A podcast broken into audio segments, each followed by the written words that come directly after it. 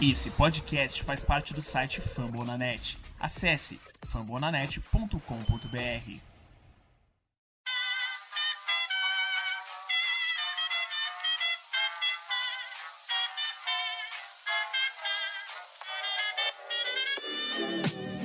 Mais uma rebatida forte. E ela tá fora daqui! Uau!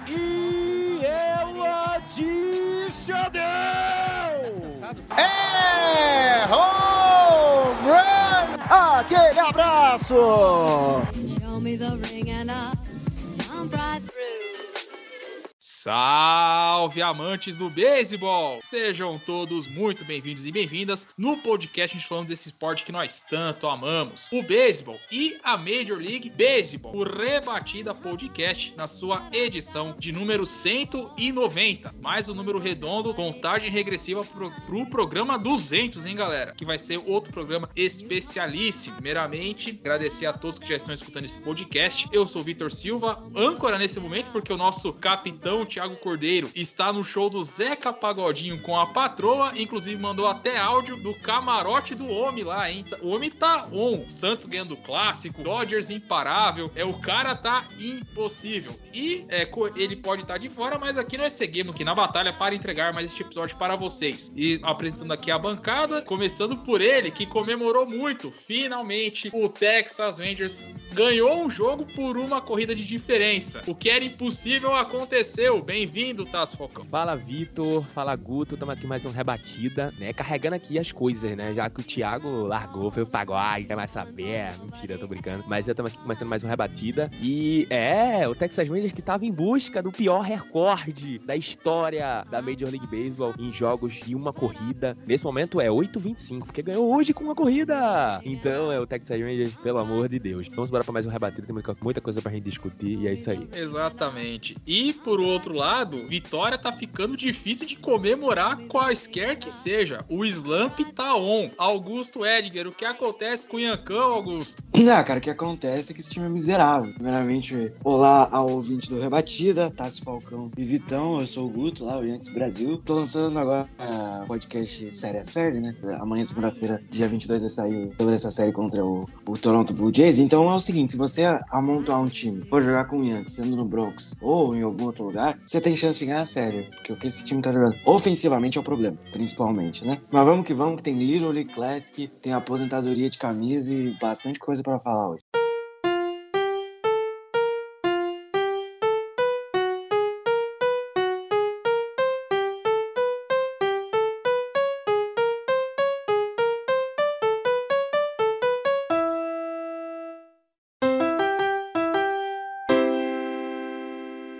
E como todos vocês já sabem, o Rebatida Podcast faz parte da FN Network. São mais de 70 podcasts onde falamos das principais ligas americanas. Estamos aqui com o Rebatido falando de Major League Baseball. Temos a NFL já com sua segunda semana de pré-temporada. Temos a NHL um, pouquinho parado, né, off- off-season, mas não que não tivesse as suas movimentações. E a NBA também já nos seus preparativos para o início de mais uma temporada. Então, só escolher, temos uma gama aqui de podcasts. Temos aqui da parte do beisebol, este que vos fala com o Os News, falando do Baltimore Orioles, o Taz Falcon com o Texas Rangers, né, do que teve seu último episódio falando da demissão do manager. É, caiu o manager, depois caiu o vice-presidente de operações. É, o coisa no- lá no Texas tá movimentado. O Tassinho falou a respeito, principalmente da demissão de Chris Woodward e, como o Guto já mencionou, o Ian Cash falando a respeito das séries do New York Yankees, um dos principais times, se não o principal time da Major League Baseball. Então, todos vocês já sabem. Acesse é fambonanet.com.br, escolha o seu podcast favorito, coloque o fone de ouvido e escute sem moderação.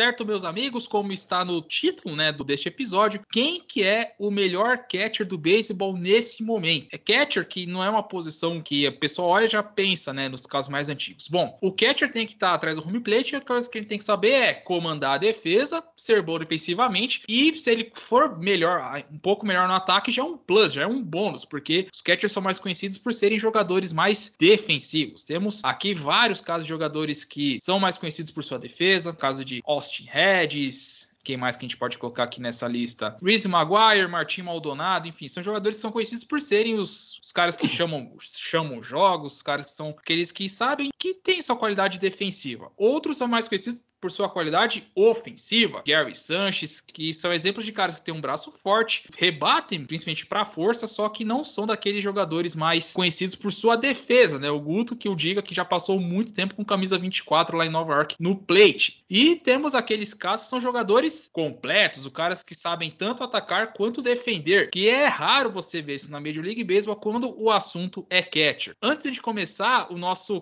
capitão Thiago Cordeiro, lá do camarote do Zeca Pagode Godinho, mandou um áudio falando a respeito da posição de catcher. Então, então aqui vou dar o espaço que primeiramente nosso capitão, né? Deixar sua, fazer a sua participação especial. É contigo, meu amigo.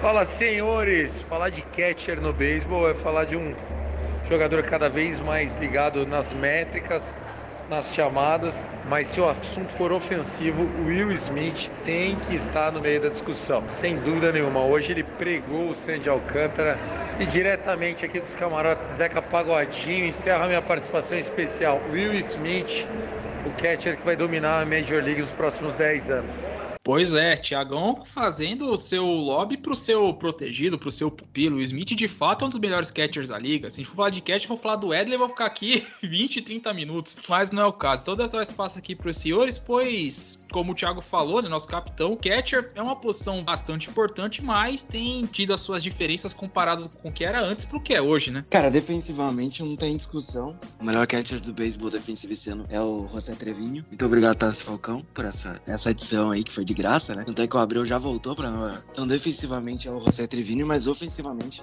aí a gente tem alguns nomes, né? O Tiagão citou o Smith, ele tá com um War de 3.3, o segundo mais alto da carreira dele. Ano passado ele teve um War de 3.5, vamos ver se ele chega a esse mesmo número ainda em 2022. 18 home runs, 70 corridas impulsionadas e um aproveitamento de 27%. Um slugging até baixo, né? O alto número de home runs de um catch.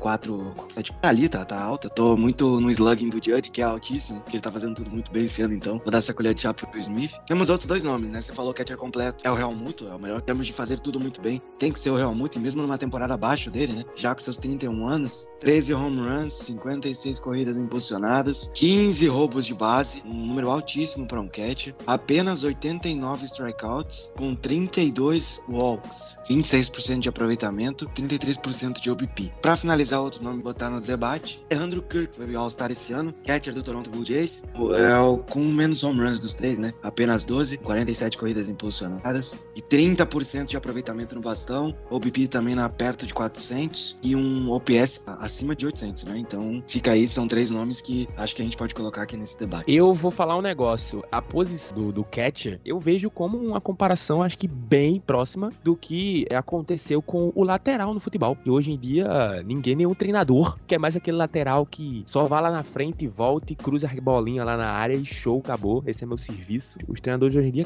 querem aqueles laterais ofensivos que sabem driblar, marcar bem também, mas que joguem mais naquela posição, né? Mais na frente. Com o catch no beisebol, a mesma coisa, né? Hoje em dia, as equipes não querem mais aquele catch que só não deixe mais a bola passar. Tem um, um, um bom trabalho ali no prato e ofensivamente ele não tem essa função a cumprir, não é coisa dele. Hoje em dia, não. Todos os catchers têm que ter pelo menos um desempenho muito próximo dos 25% para ser um catcher hoje em dia que uma equipe de Major League será capaz de aceitá-lo. Agora, o que o Thiago falou de 10 anos, eu acho meio loucura. Mas o Smith vem se provando um grande jogador em comparações com alguns catchers da atualidade. Exatamente. Já você citou o exemplo lá de, da turma da mais antiga, né? A referência é o Yogi Berra, não tem por onde correr, o maior catcher que a, que a liga já viu. É melhor, dá para colocar na discussão, porque depois veio um tal de Johnny Bench, que foi um baita no jogador, acho que o, o catcher mais completo em termos de ofensiva ofensividade, em termos defensivos. O bench também teve o seu valor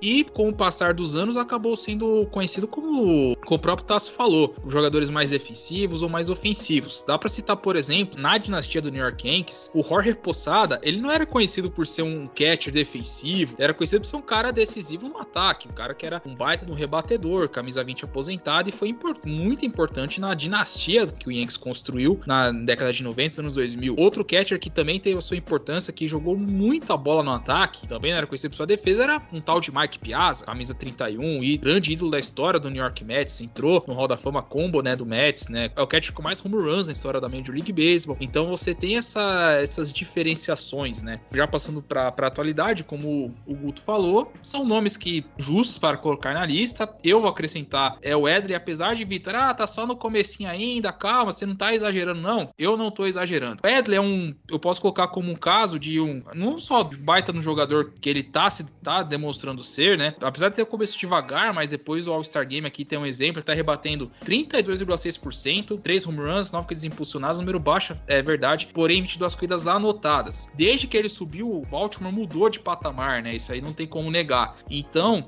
o que esse jogador é, causa entra na lista para melhores catchers do momento e também lá na frente, né? A gente pode pensar aqui a longo prazo, como o Thiagão citou o Will Smith. Outros jogadores que a gente pode colocar na lista, também visando o futuro, tem que, tem que esperar se provar também, é verdade. Mas hoje o principal catcher, o principal prospecto, agora um momento antes do choque, o principal prospecto da Major League Baseball pela MLB Pipeline é Francisco Álvares, do New York Mets, que também é, adivinha só, catcher. Se a gente for olhar para as farms de outros times, o principal, Guto, você tem ideia, o principal prospecto do Dodgers, um dos top 15 da MLB, é catcher, que é o Diego Cartaia. Então você tem ali na, na opção também um o é, Moreno. Gabriel Moreno no, no Toronto Blue Jays, exatamente. Só que o Blue Jays com o Kirk, o Kirk tá arrebentando essa temporada. E o Danny Hansen pode não ter números explosivos no ataque, mas defendendo ele é muito bom. Então você tem que ter esse, esse equilíbrio. O que eu fico inconformado é com jogadores, o, o Tassi, não sei se vai concordar comigo, porque ele teve Robson Quirinos como catcher do Rangers por bastante tempo. É, vendo os jogos dele aqui, tudo bem que você pegou ele na parte baixa da carreira, mas ele tá rebatendo, Tassi, abaixo de 20%. Ele é o pior em frame, cara. Então fica difícil defender um jogador desse na atualidade, não é verdade? O Tirinos que ele veio, ele pode, posso dizer, né, que é de uma geração onde o- a função do catch ofensivamente ficava sempre em segundo plano. E o Tirinos sempre foi um grande defensor. E ele atrás do prato costuma ser- ter boa sintonia com os pitchers, ele tem um bom trabalho atrás do prato, mas ofensivamente ele sempre deixou a desejar, né? E quando a equipe precisava mais de um momento clutch, toda vez ele era aca- acabava sendo é, trocado em momentos de embreagem por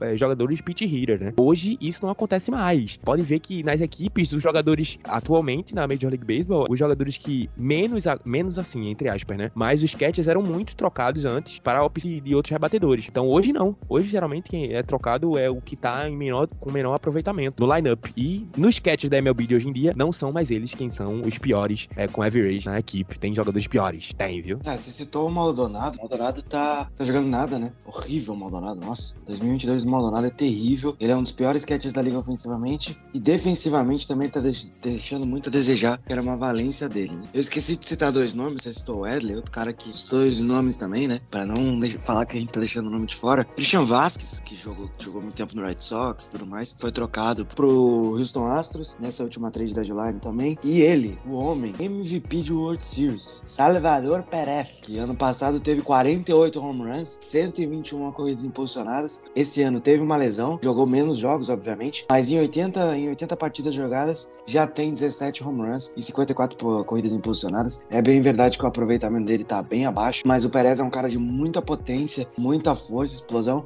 e defensivamente ele não é tão ruim assim, né? É um cara bem ok, não é nível Real Muto, obviamente, né? Mas é um cara muito seguro ali no plate e é um cara que também deveria ser colocado aqui. Brigou por MVP ano passado, terminou em sétimo lugar, foi Silver Slug, foi All-Star também. Eu lembro dele começando o jogo das estrelas ano passado. Então, Salvador Pérez é, é outro nome que tem que ser colocado. Lembrou bem. Eu também colocaria. No rol dos melhores é, é difícil, mas dá pra colocar também o Keibert Ruiz, do Washington Nationals, que é um dos poucos que estão se sobressaindo de maneira constante lá, atuando pelo Washington Nationals também. É, tem casos de catchers que você acaba esperando muito, só que não entregam aquilo que você projeta, que você planeja, né? Que é o caso do Joey Bart, que tá tendo que manter o legado de um tal de Buster Posey. Buster Posey aposentou na última temporada. Tem um exemplo de catcher que defensivamente é, é monstruoso e no ataque ele, foi, ele sempre foi muito competente, que é o Yadier Molina, do Cardinals, lenda viva do esporte. Só que no caso a idade acaba pesando, teve seus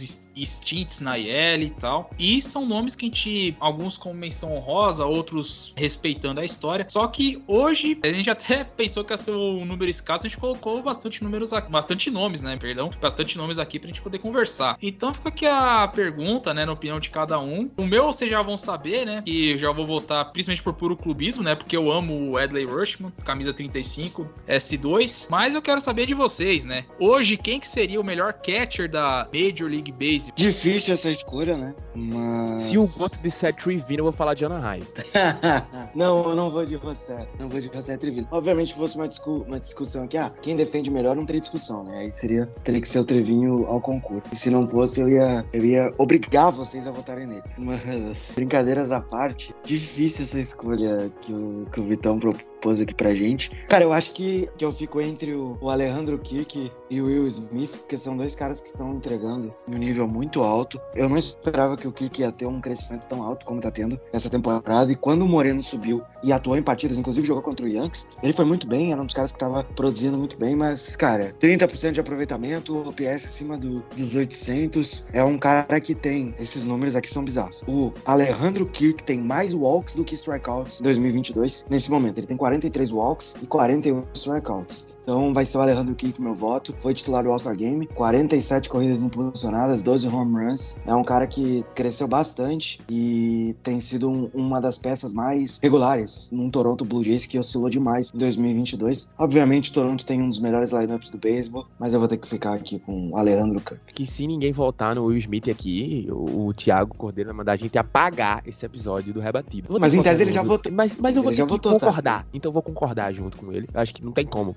O Will Smith tem 73 rebates impulsionadas. Isso é muita coisa, pô. Vitão, há 10 anos atrás, para você um catcher ter 73 rebates impulsionadas, chegando ainda em setembro, era maluquice, pô. Era maluquice um fato como esse. Então acho que o Smith fazendo esses números prova como ele tá realmente num patamar, transformando essa posição de catcher numa posição que tem que ser mais valorizada. A gente sabe que a posição do catcher é a que mais sofre em relação a salários, né? em relação a todo mundo do infield. Eu acho que esses profissionais merecem é, mais é, em relação ao trabalho que eles fazem. E o Will Smith tá mostrando que ele é muito capaz de ser esse jogador. Para ter uma noção, o jogador do, do, dos Rangers, que tem mais rebates impulsionadas, tem mais que o Will Smith, no caso, né? Mas é um, um jogador de, de, campo externo, que é o Adolis Garcia, que tem 75 rebates impulsionados em 2022. Então, o Will Smith, que é um catcher, tem duas a menos, para você ver a diferença e o efeito do Will Smith nessa temporada, tanto pro Dodgers e tanto pra Major League Baseball. Sim, a importância do Smith não se questiona, né? Então, mais tá jogando o melhor time do campeonato, né? Eu falo brincando a questão do Edley, mas dessa lista realmente ia ser dois votos a um a um, né?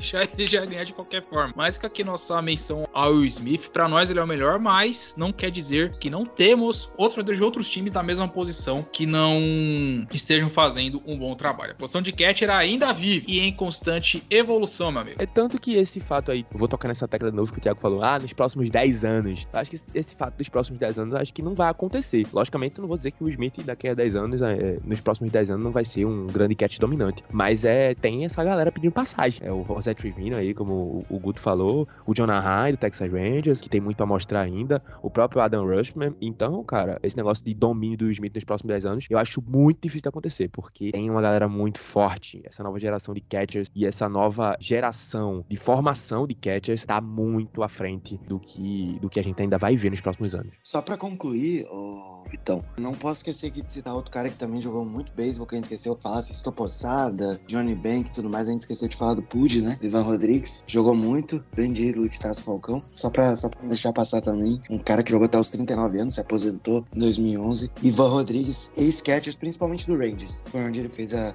boa parte da carreira aí dele jogando muito bem. Sim, Pud Rodrigues, quando a gente tava falando, lembrei também de outro, que é o Gary Carter, dos anos 80, 90, antigo Montreal Expos, campeão com Mets. E o mais recente, que inclusive esteve no estádio nesse fim de semana foi MVP Joe Mauer, né? Que por algum acidente que aconteceu, ele se transitou para a primeira base, mas ele foi MVP atuando na posição como catcher, um dos grandes nomes da história do Minnesota Twins, camisa 7 aposentada, Hall da Fama. Há certa discussão, mas aqui fica o assunto para um outro dia, só para não esquecermos das outras lendas da posição, para não chegar aqui e falar assim: ó, oh, você esqueceu o jogador aqui, cadê o jogador favorito? Calma, já citamos aqui. Se a gente esqueceu também, por favor, mencione nos comentários, no post do, do Rebatida, lá no nosso Twitter também, pois catcher é uma posição, como já dissemos, em constante evolução e trazendo sempre nomes muito bons. Falando em história, nesse domingo, lá no, no Yankee Stadium, o Yankees aposentou mais uma camisa. Aí você pensa, pô, os caras não aposentaram camisa pra caramba, lá você não pode usar da 1 até a 9 e tá tudo aposentado. Não, mais uma camisa aposentada, camisa de Paul O'Neill. Paul O'Neill nasceu em 25 de fevereiro de 1963, só que ele não fez a carreira inteira no New York Yankees. Ele foi draftado na quarta rodada do draft de 81, saindo do high school para o Cincinnati Reds. No Reds começou a ter mais destaque a partir de 88, já aos 25 anos de idade. Ele estreou em 85, jogou em 86, só que não teve, não teve sequência. Em 88 já atuou pelo time do Cincinnati Reds, foi campeão da World Series em 90 com a franquia de Ohio, até que na temporada de 92 para 93, Cincinnati o trocou com Joey DeBerry para o New York Yankees por Roberto Kelly e daí para frente a história conta por si só. Atuou em Nova York de 93 até 2001, dos 30 aos 38 anos fazendo o fim da sua carreira por lá, ganhando quatro World Series. 96, e corrija aí, Guto, 96, 98, 99 e 2000. Foram as quatro World Series que o Paul O'Neill conquistou pelo New York Yankees. Os números dele pelo Yankees foram números assim expressivos: 30,3% no bastão, um OPS, que é a, a soma de on base percentage mais slugging, de ponto 869, 185 home runs, 858 corridas impulsionadas, 80 roubos de base. O Paul O'Neill não é aquele cara que você vai falar assim, Hall da Fama indiscutível, mas uma peça importantíssima para a dinastia do Yankees naquele momento, né, não, meu amigo? Cara, o Paul O'Neill era apelidado de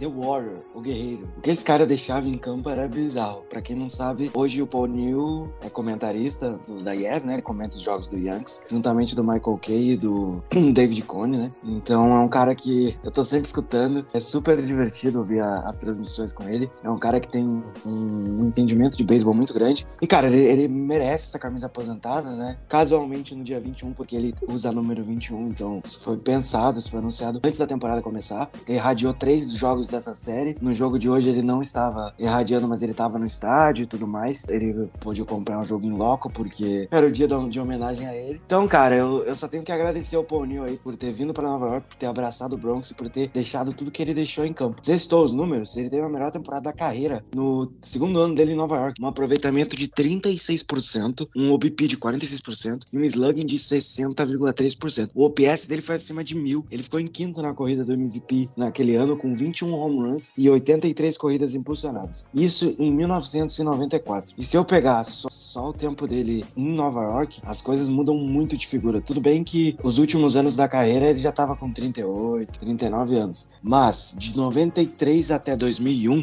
o aproveitamento dele foi de 30%, o OBP foi de 37, o slugging de 49, quase 50% e o OPS acima dos 800. Era um cara muito regular, ele tinha um bastão muito, muito competente, né? não era um cara de dando explosão. O recorde de home runs dele da carreira ainda foi pro Cincinnati, no ano que ele rebateu 28. Mas ele foi um dos caras muito importantes no início ali, né? Da década de 90. O Tira chegou em 95. Então ele foi um cara muito importante para essa retomada do, entre aspas, do Yankees ao que ele é atualmente, né? Tudo bem que os últimos anos não tenham sido tão bons assim. A temporada que ele jogou menos foi em 94, com seus 31 aninhos, que ele teve só 103 jogos. Que foi também a temporada que ele teve os melhores números da carreira. Enfim, esse aí foi, foi Paul Neal, cara lendário. E fica aqui meu muito obrigado ao The Warrior, ao grande guerreiro que a gente teve aí. Um cara que entregava 130% em campo. E aqui fica, fica a discussão. Tô curioso para saber do lado do, do Tassi Falcão, do lado do Rangers, quem que seria esse jogador que não tem aquele holofote, né, que atuou pelo Rangers na época de ouro, principalmente ali em 2010 até 2012, que merece um tratamento igual o Paul O'Neill teve. Não um jogador de tipo extra classe como foi o Adrian Bell, mas aquele cara que foi muito importante, ajudou nas conquistas e que você olhando no olhar de torcedor, merece ter a sua camisa aposentada lá pros lados do Rangers? Cara, eu acho que os principais pilares daquela dinastia dos Rangers, Michael Young, Ian Kinsler, que recentemente era o último que tava faltando ter a camisa aposentada, foi recentemente, semana passada teve a cerimônia dele, né? Era o último que tava faltando, né? Tinha muitas questões, muita gente batendo na tecla, e aí, aposentar a camisa do Ian Kinsler e tal. E ele era um cara que tava faltando ter essa camisa aposentada. Então acho que dessa galera, acho que eu vou colocar um cara que ele, ele não, não, não fez tantas coisas assim pra história do Texas Rangers que seja assim totalmente notável, mas é um cara que sempre acompanha o dia a dia da instituição, trabalha para a instituição atualmente e eu acho que é um cara que foi importante tanto como pro grupo quanto para o crescimento da franquia, que é o David Murphy. Ele foi left field na campanha de 2010 e ele geralmente nunca é muito lembrado, mas era um cara competente no bastão e defensivamente fazia o seu papel. E hoje ele trabalha no Borrowcast da Bali Sports Southwest, de vez em quando ele aparece e comenta uns jogos e é um cara que tá sempre no dia a dia da equipe por questões de ser esse cara que sempre teve no dia a dia, como o Michael Young é hoje em dia pro Texas Rangers, é um cara do dia a dia que trabalha pra franquia. Então acho que o David Murphy merecia esse respeito. Acho que desse time aí, eu acho que é desses, porque a maioria, né, os pilares, como eu já citei, já tiveram suas honrarias, já entraram no Hall da Fama dos Rangers e tiveram camisa aposentado. Perfeitamente. Então fica aqui, né, nossa pequena homenagem a Paul O'Neill. Com certeza o Guto vai citar com mais detalhes o agora eterno camisa 21 do New York Yankees lá no Iancast. Então, Luke, já sabe, solta o órgão, pois vamos falar de Little League Classic e das séries da semana e das séries pra galera acompanhar no início da próxima semana.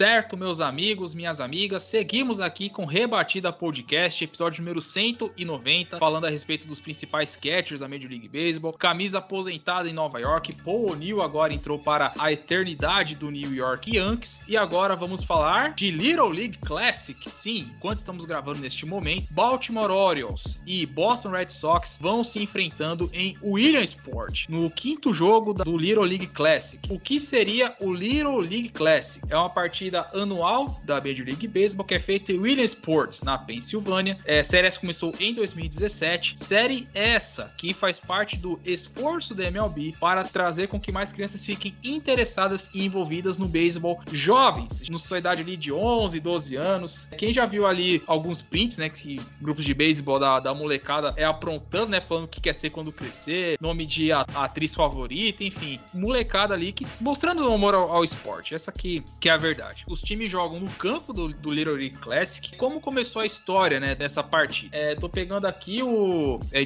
a, o texto aqui que fala a respeito da partida que aconteceu em Fort Bragg, North Carolina, em 2016, na partida entre Marlins e Atlanta Braves. E a partir daí a MLB começou a pensar por que, que a gente não faz uma partida no campo de Little League Classic para fazer esse incentivo à molecada. E de fato, pra molecada, é um sonho à parte, porque não vem só molecada dos Estados Unidos, vem criançada do México, vem criançada do Taiwan, vem criançada da Austrália, vem crianças de todo o mundo para ficar perto dos jogadores, para conhecer aqueles que, que, estão na MLB, têm o seu sucesso, já são já jogadores já consagrados. Dá o um exemplo aqui no ano passado, a partida foi entre Philadelphia Phillies e Los Angeles Angels. O Otani jogou essa partida, então você imagina não só crianças, mas até adultos, né, que sempre tem uns caras de pau, indo lá e pedindo autógrafo pro Otani, fazendo com que ficar mais perto do seu ídolo. Tem as suas tradições também lá no, no, estádio, como no estádio, no campo externo, quem tá olhando, quem olha o estádio, tem um morrão, um morro assim, um morro, um morro alto. E lá o povo pega a caixa de, de papelão mesmo, e, as, e os jogadores, junto com as crianças, descem esse morro fazendo como se fosse uma espécie de trenó na terra. E todos os jogadores dos dois times fazem isso, os managers fazem isso, os repórteres fazem isso. E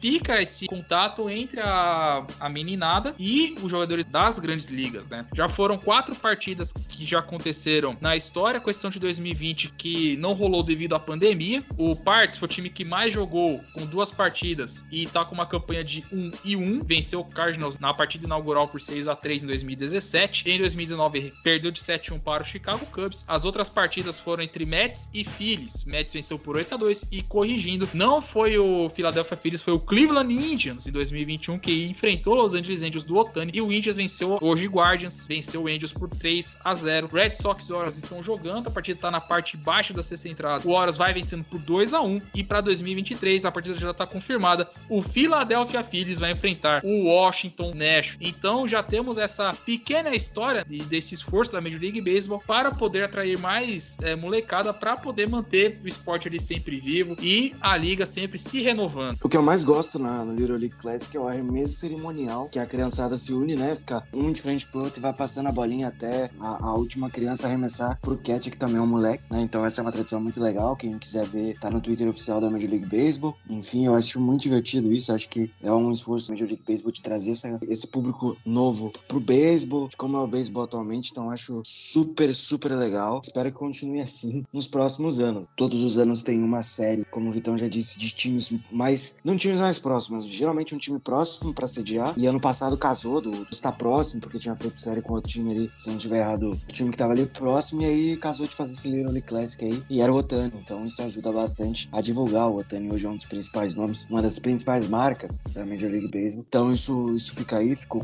convite também, se você quiser acompanhar nos próximos anos. É uma coisa bem legal, tem um, um caráter diferente. Esse jogo também, como é o jogo do Milharal e, e, outros jogos aí, como o jogo em homenagem às Negro Leagues que o Royals faz. Enfim, acho bem bacana. Esse clássico, eu acho que a MLB, de forma geral, deveria investir muito nesses, nesses clássicos, tanto o Field of Dreams como esse do Little League Classic, por questões de, de que traz o público, traz a audiência para acompanhar. E essa partida não é uma partida qualquer, né? Não é só uma partida festiva. Baltimore Orioles e um Boston Red Sox, né? Equipes que estão disputando ali pau a pau pela temporada. Enquanto tem outras equipes aí, né? Que jogam o Little League Classic por 81 vezes, né? Tem times aí que jogam 81 vezes em um campo de Little League, né? Então esse é só um de vários. De, de tem time aí que joga mais do que isso. Tipo Boston Red Sox. Tem um tal de Nova York também que joga num, num campo de League. É, eu não acho City Field tão pequeno assim, mas se você acha, né?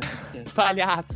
Senti um pouquinho de pontadas, um pouquinho, um ponto de alfinetadas neste episódio, né? Ninguém citou outro estádio também que é bem propício para home run, que é o Great American Ballpark, lá do Cincinnati Reds, que também é muito chamativo para home runs, né? Bastante chamativo, sim. E defendendo o Guto, tem, é sério, tem um ponto no estádio que só o, só o Yankee Stadium não cede home run, que é no campo esquerdo central. Ou seja, o Yankee Stadium não é apenas um estádio de Little League, apenas o campo direito que ali é curto pra caramba e que acontece os home runs unicórnio, ou seja, é só naquele estádio e nenhum outro lugar. Isso não dá pra você negar, hein, Guto?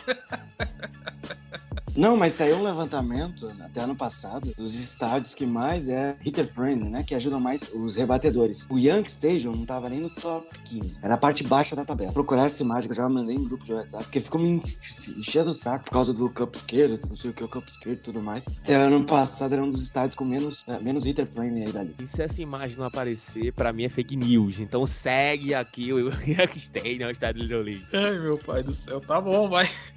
e já que citamos o Little League Classic, que tá acontecendo aí a, a série entre Baltimore e Orioles, que tá empatada em 1 a 1 série essa importantíssima, visando a classificação da Liga Americana para o Wildcard, que tá, tá um pega pra capar bem divertido entre os times. Tivemos a, as séries deste fim de semana, só citando aqui os placares das séries, tivemos apenas duas varridas. Dodgers recebendo o Miami Marlins, jogou três jogos, venceu as três. E o Cardinals fora de casa contra o Arizona Diamondbacks, jogou as três e venceu as três. Essa série entre Cardinals e D-backs foi divertida porque no jogo do último sábado, Albert Pujols se tornou jogador de 42 anos ou mais a ter mais partidas com mais de um home run, partidas com multi-home runs. Ele rebateu dois e continua a contagem regressiva. Ele está a oito home runs de ser o quarto jogador na história de toda a Major League Baseball a rebater 700 home runs. Lista essa que tem Barry Bonds, Hank Aaron e Alex Rodrigues, ou seja, o Albert Pujols está perto de se juntar a essas lendas do esporte. Outras séries que nós podemos citar aqui, tivemos a reedição da World World Series entre o Atlanta, Braves recebendo o Houston Astros. O Atlanta Braves do GM mais persuasivo do beisebol venceu o Astros por 2 a 1 Quase que o Astros foi varrido nessa série, só que com o Yankees também teve seus problemas. Também quase foi varrido pelo Toronto Blue Jays em casa. A diferença entre os dois continua de três jogos e meio. O Houston Astros com a melhor campanha da Liga Americana. Dá para citar aqui uma outra série também que foi curiosa, né? A gente pode ficar dessa forma, que foi a série entre o Oakland e o Seattle Mariners. Time que tá brigando por playoff não pode perder uma série, mesmo que seja fora de casa, contra o Lanterna da sua própria liga, né? Oakland venceu o Seattle por 2 a 1 Seattle que tem uma gordurinha ali, dois jogos e meio à frente do Minnesota Twins, que é o primeiro time fora da zona de classificação do AL Wildcard. Então, talvez não, não, sintam, não sinta tanta falta, mas é um adendo que a gente pode colocar, porque fala que Seattle tem a tabela mais fácil, mas não é bem assim que a coisa funciona na Major League Baseball. Então, vou dar espaço para vocês. Guto, Tássio, quais séries vocês destacam neste fim de semana de Major League Baseball? Cara, eu gostei muito de uma série que aconteceu. O Tássio Falcão deve estar feliz com essa série, que o nosso glorioso Houston Astros, ele jogou com a Atlanta Braves. Seu time do coração, tá? Eu sei que é. Vocês não estão vendo a imagem do Tássio, mas eu tô. É fantástico, é fantástico falar isso. O Vitão já destacou, mas eh, foram jogos muito legais. Braves e Astros são times muito competentes, então se você não tirou um tempinho para olhar pelo menos um pouquinho desses jogos, você perdeu bastante coisa. Para concluir, eu vou, vou falar do, do St. Louis Cardinals. Os caras, cara, os caras amassaram, destruíram o Vex. Eles estão sobrando na, na.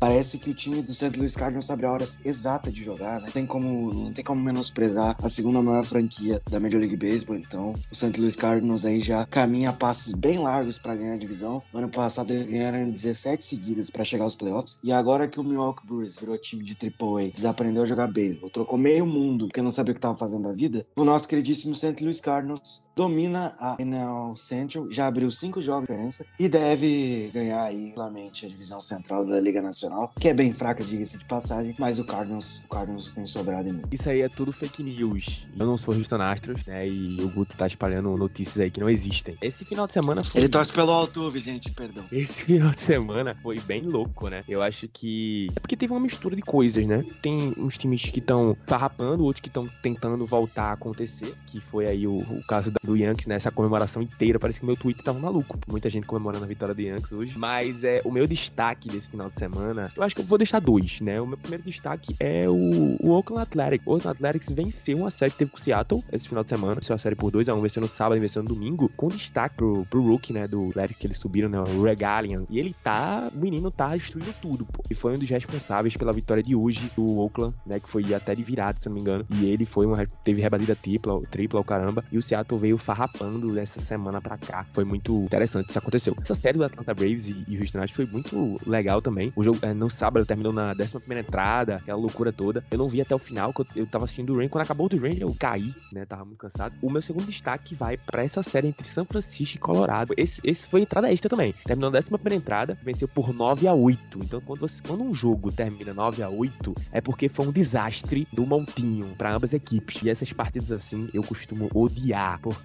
é simplesmente é o, o, o suco da desgraça do beisebol. Mas eu acho que esses foram as, as séries mais chamativas desse final de semana, né, pra mim, na, na, minha opinião. Se o Tássio tá falando de um 9 a 8 então imagina de um jogo que terminou 15 a 10 na sexta-feira. Isso aí, isso aí eu não ia nem citar, porque isso aí é um caso de Polícia Federal, pô. Isso é um descaso. Mas se eu te falar que o jogo tava 10 a 4 e não era para ficar tão apertado assim, você nem acreditar, né?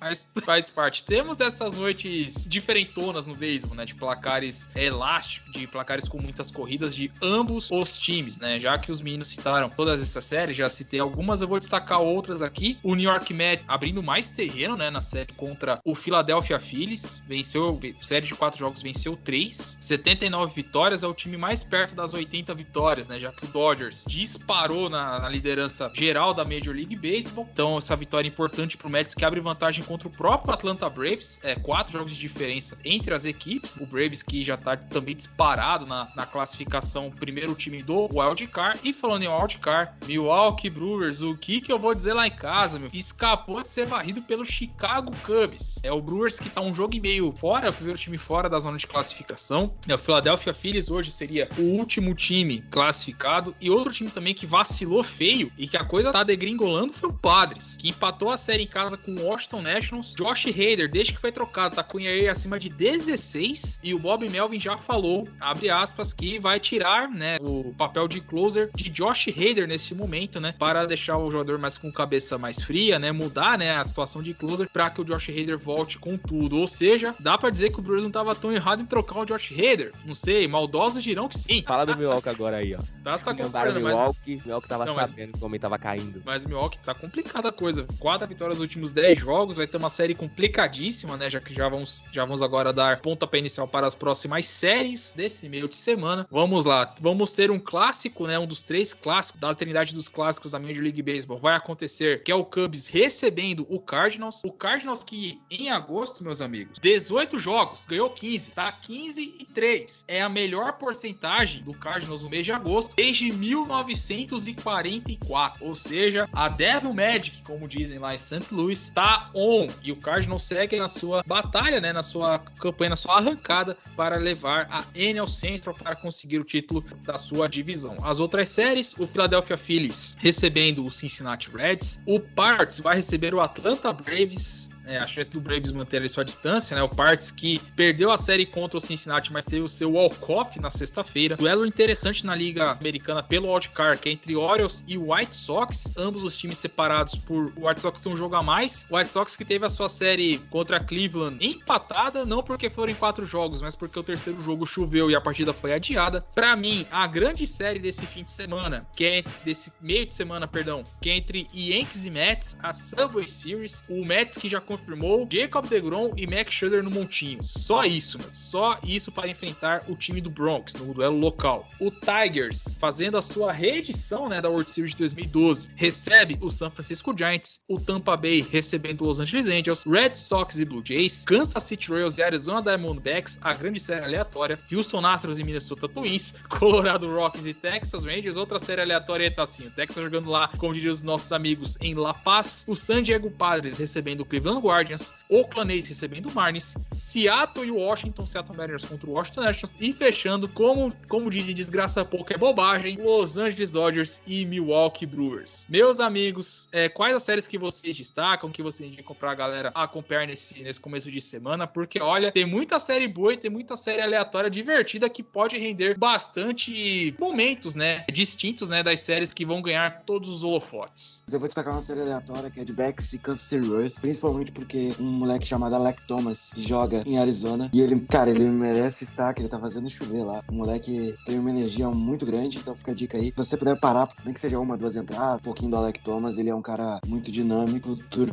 de Becks e da liga, série, série, série mesmo, assim, que, que pode ser muito interessante. Essa rivalidade divisional aqui, jogada em Boston, Blue Jays e Red Sox. O Boston Red Sox já tá fora dos playoffs, basicamente, mas pode roubar vitórias aí de um Blue Jays que tenta se estabelecer. É bem verdade que ganhou do Yankees a série, mas qualquer time ganha do Yankees hoje. E o Blue Jays tinha perdido uma série pro Baltimore Orioles antes, então olho nisso aqui porque pode dar problema pra, pra Toronto, então são séries aí que eu indico pra você. Eu acho que a gente tem que ser sincero com os ouvintes, pô. A gente não pode chegar aqui e recomendar assistir duas entradas de D-Backs e Royals. Ah, porque tem um jovem talento. Não, pô. Isso é afastar o pessoal do esporte. A gente quer agregar ou a gente quer subtrair? Porque, pô, é o que tá acontecendo aqui. É lavando roupa mesmo aqui no Rebatida, né, ao vivo pra vocês, porque é um caso sério, pô. Não assistam D-Backs e Royals, pelo amor de Deus. Pelo amor de Deus. Ai, mas eu quero ver, ver o cap no final do jogo lá no YouTube. Eles postam o recap no YouTube. Não vê ao vivo, não. Não vê, não vê. Depois desse meu disclaimer, eu vou deixar como, como para mim, na minha opinião, essas, esses destaques da semana pra uma série que é esse Chicago White Sox e Baltimore Orioles. Tô viciado no Baltimore Orioles, viu, Vitor Silva? Tô viciado nesse time. Essa série tem tudo pra ser uma série bem pegada. O White Sox, que é um time bem meh, né, nesse momento e precisa correr atrás do prejuízo. Parece que o Cleveland vai entre um jogo sim e outro não, porque nunca dá pra jogar dois dias seguidos em Cleveland. Cleveland só joga é, seguidamente quando joga fora de casa. É, então, mas eu acho que tem tudo pra ser uma série interessante de todas essas que vão começar nessa semana. De resto, o, o Vitão já destacou tudo aí. Clássico é clássico e vice-versa. Eu vou recomendar pra galera Cubs e Cardinals. Tudo bem, o Cubs não tá lá grande coisa. Tudo bem, concorda, a campanha não, tá, não ajuda. Mas é uma das três rivali grandes rivalidades da Major League Baseball. Quando tem Cubs e Cardinals, Dodgers e Giants, ou Red Sox e Yankees, pode parar o que você estiver fazendo, acompanhe o jogo porque rivalidades que também não só mantém o esporte vivo, mas elas se renovam sempre a cada temporada, a cada partida. E com isso, meus amigos, acho que a gente já pode dar ponto final aqui no nosso Rebatida 190, contagem regressiva rumo aos 200 episódios aqui do Rebatida Podcast. Só recapitulando, quem chegou agora e pulou até o final,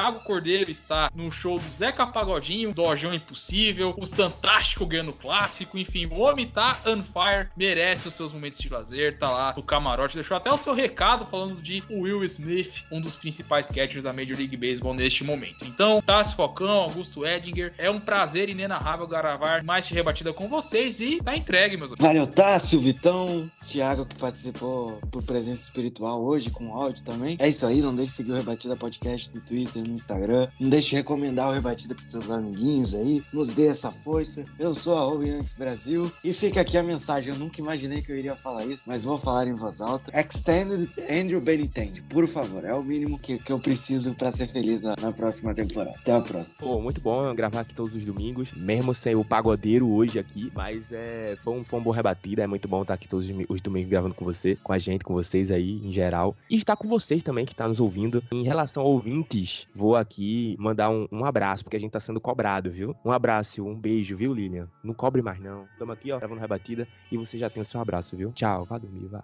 Então é isso, é Tassi Falcão, diretamente aqui do Rebatida Podcast, arroba Texas. Um beijo, valeu, pessoal, até semana que vem. Ok, beleza. Abraços da professora Lilian, beijos para a professora Lilian. Lembrando sempre que o Rebatida Podcast é o podcast mais visto nos streams, né? Spotify e também no iTunes. Vocês encontram não só lá, mas também no Deezer, no Google Podcasts e também na Amazon Music. O Rebatida volta com a equipe de fim de semana, Matheus Pinho, Guilherme Mitre, Nathan Pires e Companhia Limitada, para falar do que aconteceu na semana, dar os seus destaques e também falar e indicar as séries da, do próximo fim de semana. A gente fica por aqui. Beijo e abraço a todos que acompanharam este episódio até o final. Fique com Deus se cuidem e até a próxima!